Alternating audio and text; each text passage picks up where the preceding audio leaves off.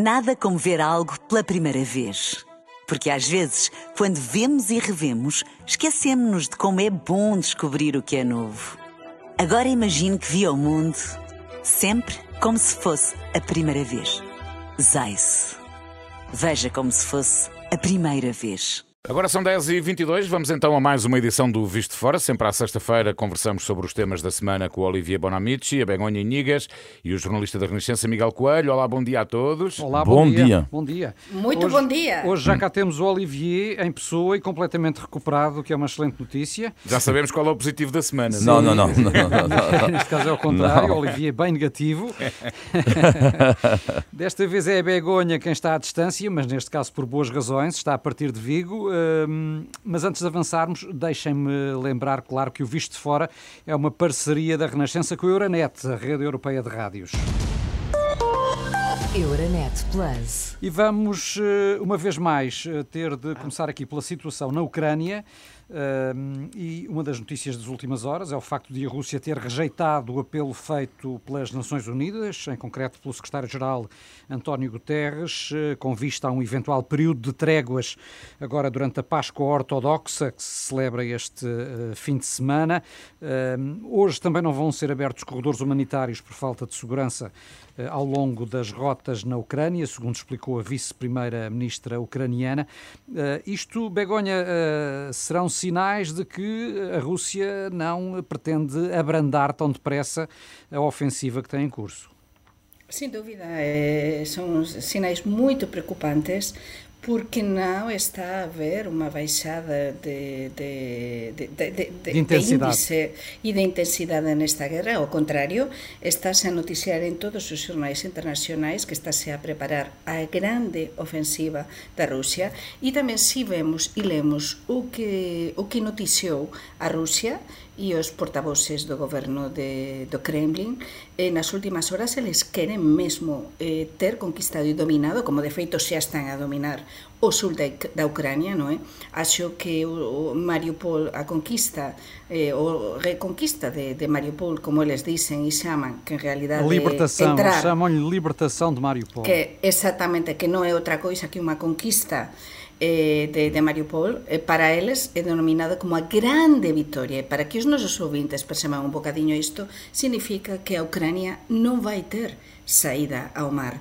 Eles queren dominar totalmente o, e están quase a conseguir o sul e a saída ao mar eh, Para além de, do leste, Ucrânia. claro, aquela região de Isso Donbass, está, que se isso tornou já está. conhecida do mundo inteiro, não é? Por, por via destes acontecimentos trágicos. por esa, ente, esa autoproclamación de, de independencia que non é outra coisa eh, que unha conquista por parte de, da Rusia e entón isto é moito, moito preocupante isto que está a acontecer nas últimas horas na, na Ucrania. E Olivia, como é que analisas também estes acontecimentos eh, dos últimos tempos, numa altura em que estamos praticamente a completar dois meses de guerra? Temos uma escalada progressiva dos ataques por parte eh, da Rússia e eh, a caminho de dominar já não só o leste, a zona de Mariupol, a zona da Crimeia, mas também, dizem os analistas, a possibilidade de caminhar agora em direção à terceira maior cidade da Ucrânia, que é Odessa, e fechar assim o acesso em definitivo ao Mar Negro. Vou ser bastante rápido, porque eu acho que a Begonha resumiu muito bem, fez um bom resumo da situação. E Eu, eu queria acrescentar aqui que é a reação da Europa em relação à situação atual, dramática. E há uma frase que eu fiquei, admito, bastante chocado, eh, com aquela frase do presidente francês Emmanuel Macron, que disse ontem ou anteontem que ele chamou Vladimir Putin a ser responsável.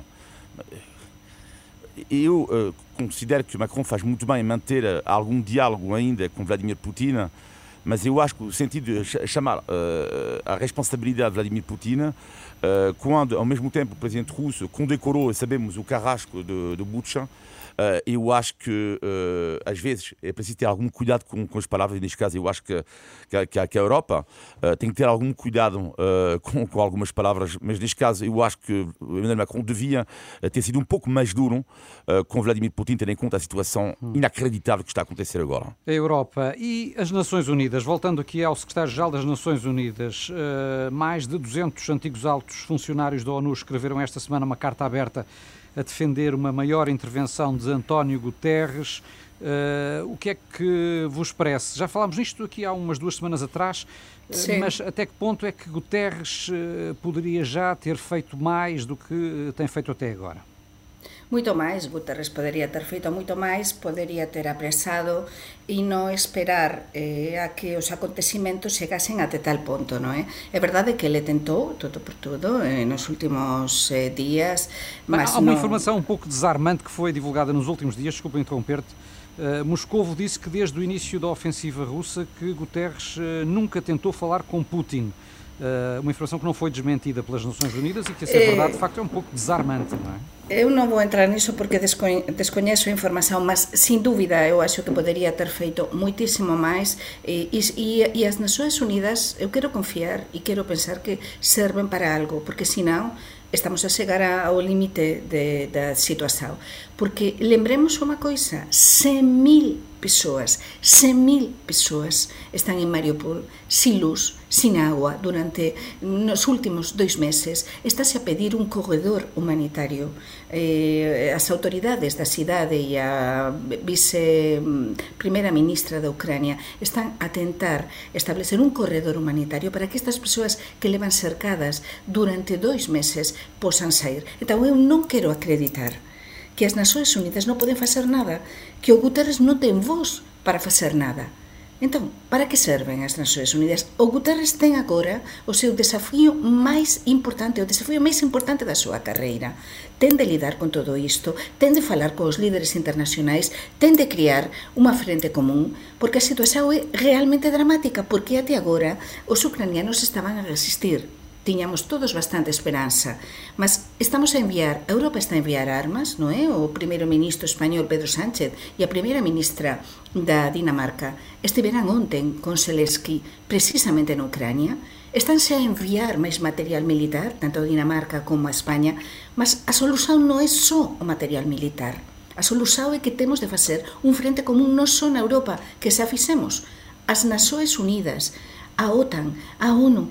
Eh, a ONU Mas e a OTAN são fundamentais. Nas Nações Unidas, e passava agora a palavra ao Olivier, tendo em conta o facto de eh, termos envolvida nesta guerra a Rússia, que é um país com um direito de veto no Conselho de Segurança, as Nações Unidas, no fundo, não estão aqui de mãos atadas.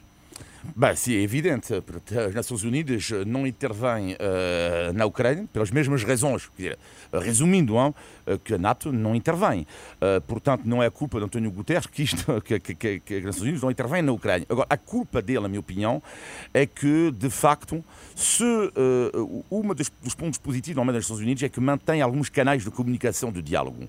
E neste caso eu não entendo porque é que esperou tanto tempo uh, para dialogar tanto com o presidente Zelensky e, sobretudo, e sobretudo com Vladimir Putin. Isto eu não entendo. Uh, e, mas propôs-se agora ir sim, a agora, Kiev sim, e a Moscou. Sim, também, mas podia Poderá, ter feito apesar antes. tudo ainda ser oportuno? Sim. Não, podia ter feito antes. Sim, é sempre oportuno. É sempre oportuno. Uh, manter o diálogo é sempre uh, importuno. Agora, claro que isto tem em conta tanto a, a posição de António Guterres, a sua, eu diria, hibernação, Uh, e o papel das Nações Unidas, eu acho que, da mesma forma que houve a Sociedade das Nações, que se transformaram numa outra estrutura com as Nações Unidas, eu acho que esta guerra mostra que absolutamente tem que haver uh, uma reforma uh, deste sistema. E espero, pelo menos, que depois da guerra, as, as, Nações Unidas têm um papel importante para a reconstrução da paz, porque senão, neste caso, não estou a ver, servem para quê?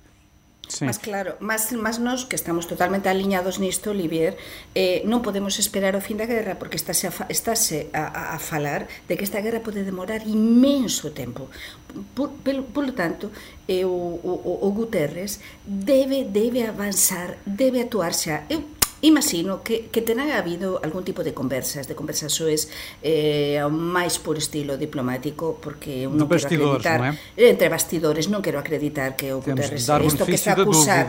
Exactamente, o que eu dixía antes, que eu descoñezo, eh, a Rusia, a Rusia está a xogar, está a tentar dividir a comunidade internacional, por iso o Guterres tem unha oportunidade temos de reconhecer, porque tem manter difícil. a equidistância entre dois membros do, das Nações Unidas. Por iso digo que quero acreditar no mellor Guterres. Nese Guterres, eh, con esa diplomacia que ele sempre demostrou, ese coñecemento no terreno, e que agora ten de xogar un papel importante, porque non de podemos deixar só nas maus da, dos ucranianos das armas, a enviar armas, armas, armas, ou a enviar información confidencial eh, da parte de, de, dos nosos servizos secretos, eh, da parte de Europa, dos Estados Unidos. Non, temos de axudar e entón a diplomacia ten de xogar un papel fundamental e as Nações Unidas neste momento é verdade que preciso unha reformulación total mas non podemos esperar a que acabe a guerra ten, ten, teñen de facer algo xa Isso é hum. fundamental. E Olivier, estas, estas deslocações em série que estamos a assistir a Kiev, a Begonha falou há pouco da ida de Pedro Sánchez ontem, hum. juntamente com a Primeira-Ministra da Dinamarca à capital eh, ucraniana, uh, enfim, estão a tornar-se diárias uh, esta, estas visitas. Como, como, é, como é que as vês? Apenas como um sinal de solidariedade? Uh, ou também já quase como um, um desfile enfim, de, algumas, de algumas vaidades de líderes internacionais que se querem mostrar neste momento de, de, crise tão intensa? Não, eu acho que não é uma questão de vaidade. Eu, sei que está na moda carregar nos políticos sempre, mas não é. Eu acho que é importante, parece a mim perfeitamente normal que um homem como Pedro Sánchez visite a, visite a Espanha, visite a Ucrânia. Uh, e, e, depois, às vezes, serve depois para também de, para anunciar medidas. Estamos a ver que a Espanha, portanto, um dos países na Europa que lá desbloqueou toneladas, 200, achou toneladas de material militar para a Ucrânia. E isto é importante porque muitas vezes este tipo de visita serve depois, logo a seguir, para anunciar uh, medidas fortes de ajuda à Ucrânia. Portanto, não é, não é apenas simbólico. Sim. Sim, sim, no caso espanhol foram, eu confirmo, 200 toneladas de armamento, eh, 30 caminhões e 10 veículos militares, o qual e há um navio a caminho, é muitíssimo. É? Com, com, e um navio a caminho neste momento, e também a parte da, da Dinamarca também anunciou eh, bastante axuda. Mas no caso do Sánchez é incrível como mudou de posicionamento. Non sei se se lembran que neste programa falamos as semanas que precisamente como ele ten unha coaligação con os seus socios de Podemos que estaban en contra da intervención militar, é ser enviar, non intervención militar, enviar axuda militar a Ucrania, demorou moito, mas ele percebeu perfeitamente que tiña de se posicionar e mudar eh, de estrategia e por iso decidiu ir lá e foi bastante ben visto pela sociedade española, de esquerda, de direita, porque realmente acho que eu que eu, eu vexo que é moito importante eh, ir lá, falar, mas além de todo iso é o que dicíamos há un momento, Así non se solucionan as coisas. As coisas se solucionan, neste momento, as guerras se solucionan com diálogo. É fundamental. Bom, e por falar em diálogo, já vamos ouvir a vossa opinião sobre o discurso de Zelensky ontem na Assembleia da República aqui em Portugal, mas deixem-me só recordar uma vez mais que este Visto de Fora é uma parceria da Renascença com a Euronet, a rede europeia de rádios.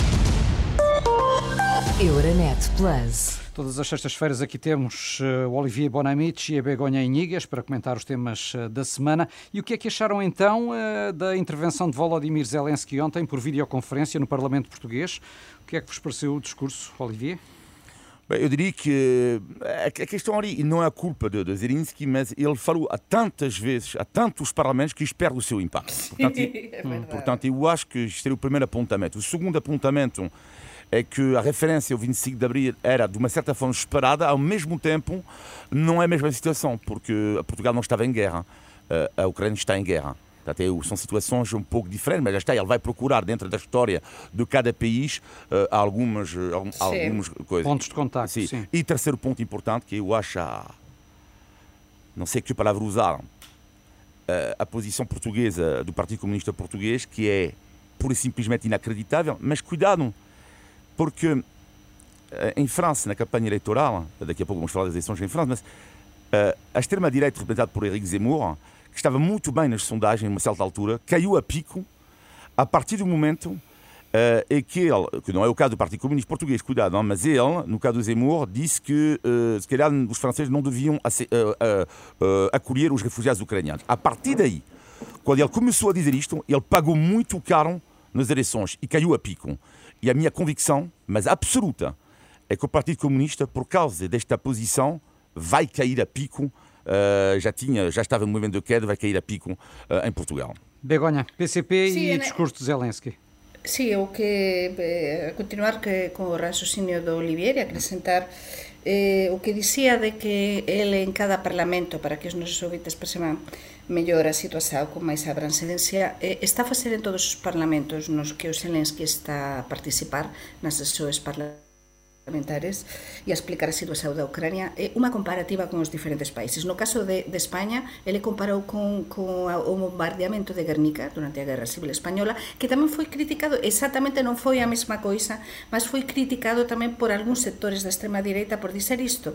No caso de Portugal, comparou con o 25 de abril, como dicía Olivier, non é exactamente a mesma coisa, mas Sim, tenta procura aspectos de identificação, Exactamente, é? de, e, e ele faz moito ben este, este discurso, ele comunica, como ben sabemos, moito ben. Mas sí que concordo con Olivier no que está a dizer do BSP, do Partido Comunista Portugués, do PSP, porque realmente eh, a min pareceme eh, uma, uma, que pareceme que, que, que non ten ni, niño malo se isto, é dizer, Neste caso, mas apesar de tudo, com menos impacto mediático, não porque já eram só seis cadeiras vazias. Sim, mas é igual, mas é igual. Eles estão claro a perder sim, não, imensos, imensos, imensos votos E então ainda, como dizia Olivier, e é verdade, vão perder mais, porque temos, está a acontecer. Temos de avançar porque uh, ainda há aqui alguma agenda para uh, pois avançamos. o vosso comentário uh, e um dos temas do dia de hoje é o fim das máscaras obrigatórias em Portugal, tal como já tinha acontecido em Espanha, na generalidade dos espaços fechados, a máscara deixa de ser obrigatória. Como é que vem esta medida? Vem na altura certa, Olivier, ou, uh, como também alertam alguns especialistas, poderia ser necessário esperar ainda algum tempo porque a pandemia não está ainda devidamente controlada? Eu sei que me fizeste a pergunta e o que é que eu costumo responder? Eu não sou. Eu não... Exatamente. Muito bem, Vamos ter de te Estás atento? e contratar um epidemiologista Estás atento ao meu cérebro. uh, uh, mas eu diria, uh, uma vez que eu não vou comentar este tipo, porque até eles próprios, alguns se dividem, eu diria que fazer uma análise do que acontece em Portugal versus algumas sondagens que eu vi em França e em Espanha. E curiosamente, Uh, vi uma sondagem esta semana no país da Begolha, do país, que dizia que metade dos espanhóis consideravam que era uma medida precipitada. E em França, metade dos franceses uh, consideram que a máscara devia ser obrigatória nas empresas. Ou Mas seja, em França a máscara já foi retirada há mais tempo. Como, uh, há um mês. Há um como, mês. É, como é que decorreu? Uh, decorreu, as pessoas não têm máscara. O número de casos está a aumentar, não é, em França, mas lá está, os franceses estão divididos. Uh, por um lado, há, e, e, e, é a minha sensação hoje, estou super feliz, não vou mentir, a título individual, a título pessoal, estou feliz. Não vou mentir que estou contente de, uh, de. Mas eu acho que também vai ser aos poucos. Estas sondagens em Espanha e em França é normal. Porquê? Porque não, não podemos exigir às pessoas que do dia para o outro tiram máscara. Isto é impossível. Só que lá está, aos poucos, quando tu começas a ver um amigo que não tem, outra pessoa que não tem, isto vai ser um processo uh, mais longo, uh, não é? Uh, e, portanto, eu acho que não é preciso entrar em, em pânico, mas ter algum cuidado também. E em Espanha, Begonha? Perdemos o contacto com a Begonha, entretanto. A Begonha, que recordo, ah. está connosco em direto de Vigo, neste visto de fora. Espanha, que também esta semana uh, anunciou uma medida semelhante à portuguesa, ou seja, acabar com a, a, obrigatoriedade das máscaras contra a Covid-19 é, e, aqui a questão uh, também, nas Miguel... escolas e noutros espaços fechados, mas mantendo algumas exceções, ah. como os transportes públicos, hospitais, também lares de idosos. É, no fundo, Begonha, uma situação muito semelhante àquela que foi aprovada em Portugal. Eh, sí, o máis situación, mas en España xa estamos niso e como estamos niso eu posso explicar tamén esta confusao que se creou nestes primeiros días, non é? Porque realmente eh, eu está, estou a traballar desde Vigo, como saben, agora bastantes días por mes e, e por exemplo, aquí onde eu traballo eh, dependen as, as propias empresas, non é? Deciden se os trabalhadores se levamos máscara ou não levamos, se é As empresas podem impor, se os podem impor, são obrigados podem a usar impor, máscara? Podem impor. E depois, como aqui temos 17 comunidades autónomas en España, como saben, por exemplo, aquí na Comunidade Autónoma da Galiza, o Goberno Autónomo da Galiza está a recomendar nas escolas, porque nas escolas non son obrigatorias agora as máscaras, non en cualquier interior, salvo, eh, como estabas a explicar antes, en de transportes públicos, en consultas médicas, en farmácias, en alguns pontos, não é, críticos, digamos. Esse é um aspecto Mas... importante, porque também em Portugal, e muita gente não saberá ainda, eh, nas farmácias eh, é um dos locais onde as máscaras continuam a ser obrigatórias. Sim, sim, sim, em Espanha continua a ser. Mas o que digo, que aqui, por exemplo, na Galiza, o Governo Autónomo da Galiza está a recomendar que nas escolas, os alumnos desde os tres anos até pronto o ensino superior leven as máscaras precisamente pelo grande índice de, de, de contagio sí. non é? Eh? Que pode haber e as persoas mayoritariamente estamos e continuamos a levar, eu pelo menos, máscara nos interiores. Porque é uma coisa muito lógica, como dizia Olivier, de um dia para outro. Isto não muda. que vamos falar nas próximas semanas ainda várias vezes este Eu acho que muito. E, vai, e em Portugal vai acontecer como Mas Espanha temos mesmo de falar ainda hoje. É de França, porque estamos a dois dias, Olivier, da decisão dos franceses, a segunda volta das presidenciais. Emmanuel Macron, Marine Le Pen, as sondagens continuam a inclinar-se para o atual presidente, não é? Sim, está a aumentar cada vez mais a sua, a sua diferença após o, o debate, que, na minha opinião, ele ganhou, não porque ó, mas ganhou com alguns pontos, apesar da sua condescendência habitual. Não é? Bastava só ele pôr os pés em cima da mesa.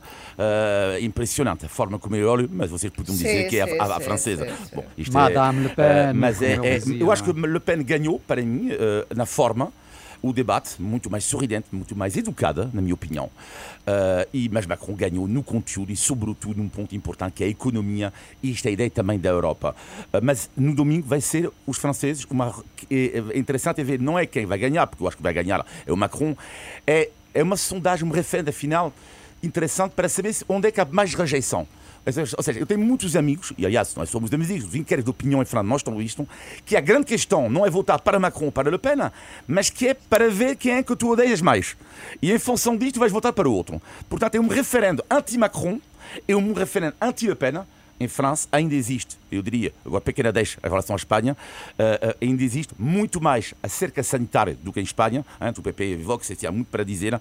Em França ainda há uma rejeição, mesmo da direita tradicional, muito forte, ainda há, em relação à extrema-direita, e eu acho que é isso e, o peso das que vai fazer perder de, de Le Pen à Rússia tem, tem um peso significativo? Uh, o peso que há na Rússia, nem, hoje em dia, nem tanto. Houve no início uh, da guerra, mas neste momento nem tanto, porque. Uh, Macron insistiu nesse ponto. Como? Macron insistiu nesse ponto. Sim, não é? mas não é, neste momento tão decisivo. Eu diria que, de uma forma geral, os franceses, após o debate, disseram duas coisas interessantes sobre Le Pen e Macron. Consideram o Le, Le Pen mais próximo das pessoas, e aliás, vê-se na atitude dela, vê-se como pessoa mais sorridente, Macron lá está mais arrogante, mas consideram Emmanuel Macron o homem que tem mais estatura presidencial.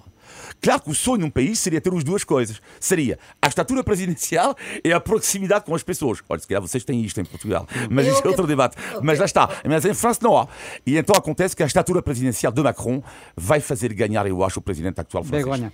O que posso dizer desde España que é a primeira vez que acompañei na súa totalidade un debate presidencial eh, francés, porque en España retransmitiuse pela televisión pública, canal 24 horas, eh, o, o debate na súa totalidade. Eu acompañei con muitísimo interese.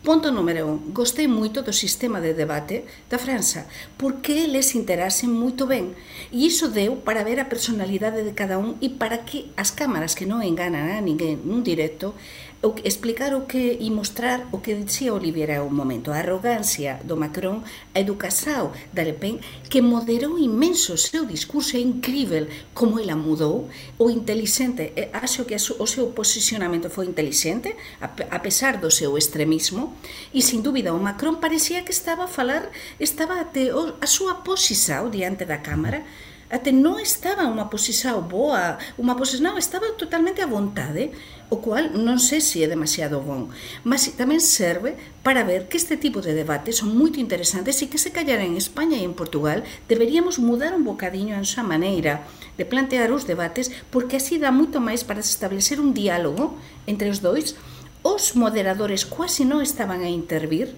e gostei moito de, de, desa entre eles, non é?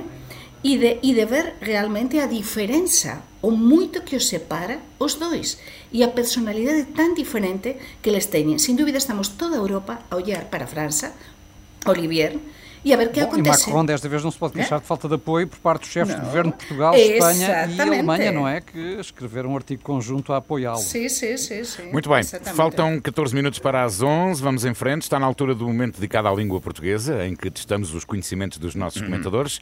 É o famoso Índice de Tugalidade. Portugal! Índice de Tugalidade. Bom, hoje é uma expressão que pode muito bem ser aplicada a muitas das pessoas de quem já falámos aqui, desde o Pedro Sanches ao Emmanuel Macron, António Costa. Meus amigos, Begonha e Olivier, o que quer dizer não dar ponto sem nó?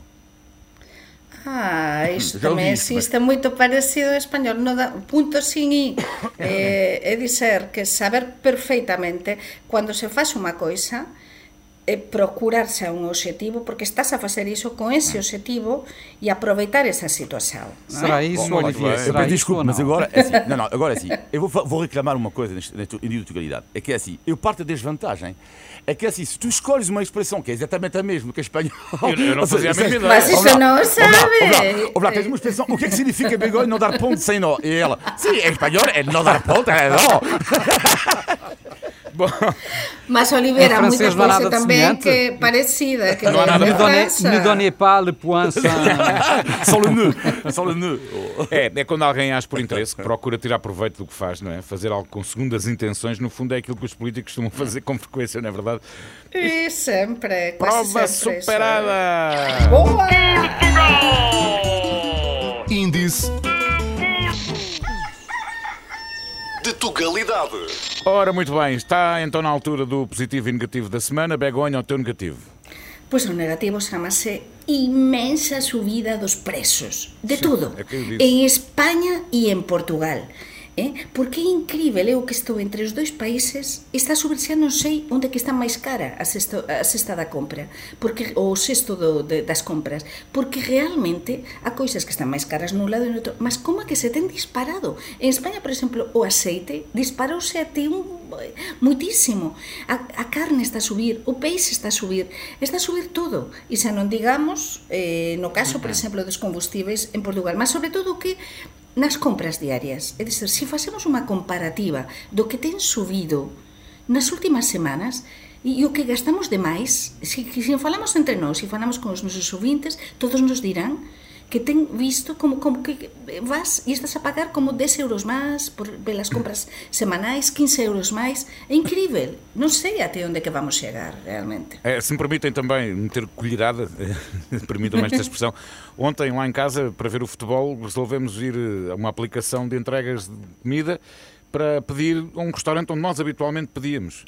Eu não queria acreditar na diferença de preços da última vez que pedi para agora e desistimos. sim, está a subir porque a diferença tudo, de preços tudo. era abismal. Estamos a falar de doses que custavam 7 euros, agora custam 13, 14. Mas era porque era um Porto Sporting. Não, é que depois, entretanto, com esta, com, com, com esta desculpa da guerra, eh, vão subindo, vão subindo, vão subindo e, e pronto.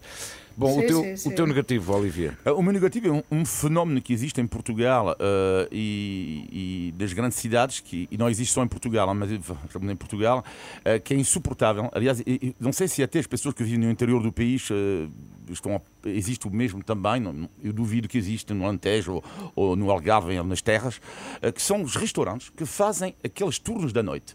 É insuportável, ou seja, tu tens que reservar das, das 7h30 até as 21h30. É insuportável. Uh, é insuportável, claro que uma pessoa pode pensar, por lado do restaurante, é, é a garantia de faturar duas vezes, não é? Só que o comum é que alguns restaurantes consideram que isto é, é o slow food. É exatamente o contrário. Exatamente. É o fast food absolutamente insuportável. Ou seja, tu, tu não podes chegar às 8h30, não podes. Uh, é 7h30 e às 9h30 fazem não te obrigam a sair. Mas há pessoas, é terrível, que estão à espera da mesa. Concordo em E tu absoluto. corda, e isto, os turnos dos restaurantes odeiam. Concordo em absoluto. Muito rapidamente, o teu positivo, eh, Begonha. O meu positivo chamase Puglia. Puglia. Estive con a miña familia no, no salto da Italia, no sul da Italia, nesa parte descoñecida para moitos, que é un paraíso. Olla, e é moito barata. Unha maravilla, unhas tradições de Pascua, de Semana Santa, come-se Olivier, moito barato. Com, bébese Olivier, moito barato. E depois há unha influencia tamén da tradición española, non é? De, porque pertence ao reino de Aragao, e sobre todo a simpatía da xente. Os países latinos temos moito aínda que ofrecer. E aquí neste programa que falamos tanto da autenticidade de Portugal, eh, pois tamén tem, teño e é de justiza lembrar a autenticidade da Pulla e do sul da Italia. Eu de repente assustei-me de Eu dizeres o meu, Em- positivo da, da No semana índice é de pulha. legalidade teria um significado diferente. É pulha. Claro, é que chamase, nos dicemos, escrevese Puglia, e para en España e en Portugal más, e, ellos, eles Puya. Pronto, Mas aqui em Portugal um pulha é uma pessoa que não presta para nada. Eu sei, mas é Puglia, para que os nossos ouvintes saibam Muito rapidamente. Olivia. Olivia, o teu Ah, o meu positivo. positivo é que, no dia, eh, por acaso, fui passear com o meu filho em Lisboa e há muito tempo que eu não passava um dia inteiro, não com o meu filho, isto acontece, mas com, eh, em Lisboa. E o que é que eu adorei foi, peço desculpe, mas as pessoas que não gostam da confusão, eu adorei a confusão. Porquê? Por causa da economia. Fez-me tanto prazer rever os turistas. Ah, ah, normalmente eu odeio isto, não, não, não odeio os turistas, mas por fundo, quando há confusão eu tento fugir. Mas lá, vi as filas para É. comer um gelado, vi as filas para comer no restaurante. E lá pensei nos comerciantes. E lá pensei nos comerciantes da alegria que é novamente faturar. E pela primeira vez da minha vida, eu gostei de fazer fila. Olha, eu a semana E passada agora na minha podes comer o gelado sem máscara. Exatamente. Eu, a semana passada hum, fiquei feliz por me ver aflito para atravessar a, Rua Augusta. Porque realmente voltámos àquilo que Lisboa era e que merece continuar a ser. Exatamente. Muito bem. Mais um Visto de Fora na Renascença. Todas as semanas hum, conversamos aqui sobre a Europa, Portugal e os portugueses. Já sabe, pode enviar eh, os seus comentários e as suas sugestões para visto de fora.rr.pt. Olivier, Begonha, Miguel, bom fim de semana. Tchau, tchau. Para a semana, Bom fim de semana para todos. para a semana estará cá o António Freire convosco.